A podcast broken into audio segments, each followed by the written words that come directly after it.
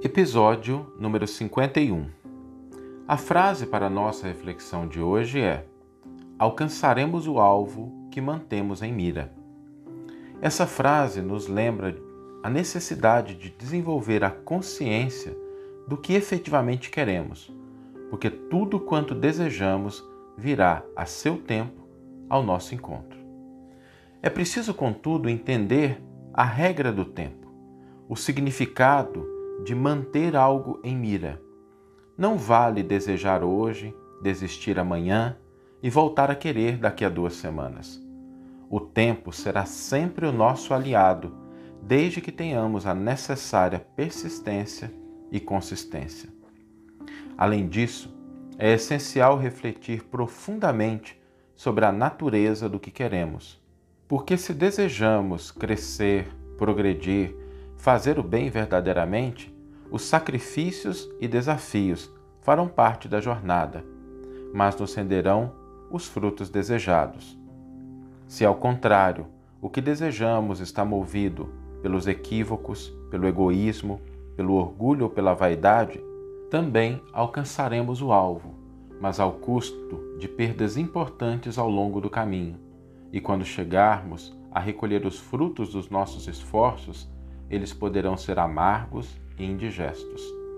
Por isso, mantenhamos em mente a regra do tempo, conservando a nossa atenção no que desejamos, mas não deixemos de refletir sobre a real natureza daquilo que queremos. Vamos ouvir agora a íntegra do versículo e do comentário do qual a frase foi retirada. Para ver se alcanço a ressurreição de entre os mortos. Carta aos Filipenses, capítulo 3, versículo 11. Comentário intitulado Ante o Objetivo. Alcançaremos o alvo que mantemos em mira. O avarento sonha com tesouros amoedados e chega ao cofre forte. O malfeitor comumente ocupa largo tempo planificando a ação perturbadora e comete o delito.